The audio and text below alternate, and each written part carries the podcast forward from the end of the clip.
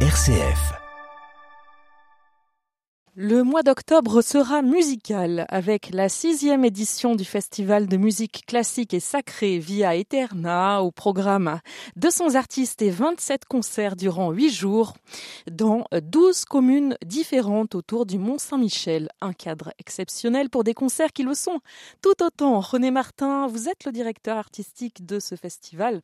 Bonjour. Bonjour. Quelle couleur est-ce que vous avez voulu donner au festival cette année? Comme chaque année, euh, il y a une dimension sacrée puisque tout est relié au Mont Saint-Michel et à la baie du Mont Saint-Michel. C'est pour ça que nous, nous partons de Granville et ensuite nous sillonnons la baie jusqu'à Pont-Orson et nous arrivons donc au Mont Saint-Michel. Et même cette année, nous allons même à Cancale.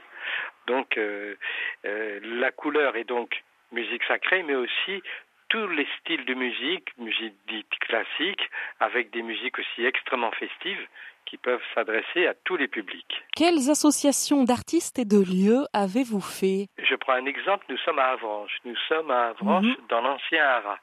L'ancien Hara est une euh, salle absolument magnifique qui permet là d'inviter des ensembles assez originaux, qui des ensembles de beaucoup de musiciens.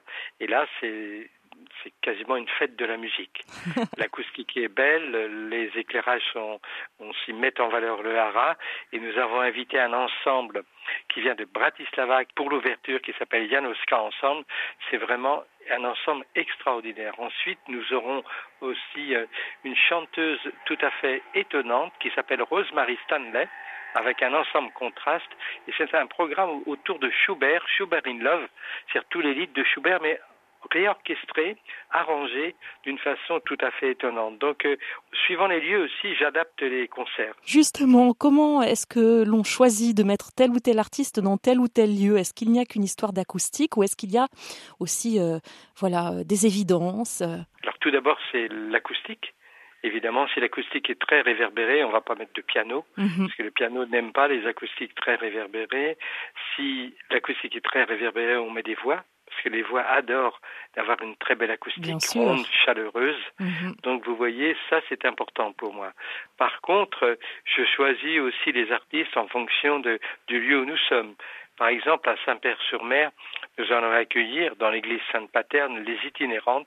C'est un trio vocal extraordinaire, alors qui se situe euh, entre les standards de jazz, entre les musiques traditionnelles et entre la musique classique. En plus, elles ont une mise en scène, une mise en espace tout à fait formidable. Donc là, c'est vraiment adapté pour Saint-Père-sur-Mer. Autre lieu magnifique, c'est la Lucène d'Outre-mer. Là, c'est un autre répertoire, c'est plutôt la musique baroque, et là, c'est le très bel ensemble Richard Carconsort, sous la direction de Philippe Pierno, qui va venir donner un grand programme autour d'Apachem, autour de la paix. Suivant les lieux, je trouve des configurations aussi musicales mhm. qui sont très évidentes. C'est-à-dire qu'on sort du concert, on se dit mais c'est formidable, il s'est passé quelque chose, on ne peut pas l'expliquer, mais en fin de compte tout s'explique. Eh bien on hâte donc d'entendre et de voir tout cela. Le festival Via Eterna du 5 au 15 octobre, une adresse pour découvrir toute la programmation et réserver vos billets via-eterna.com, ça s'écrit A-E-T E-R-N-A. René Martin, merci. Je rappelle que vous êtes l'heureux directeur artistique de ce festival. Bon festival à vous d'ailleurs. Merci beaucoup.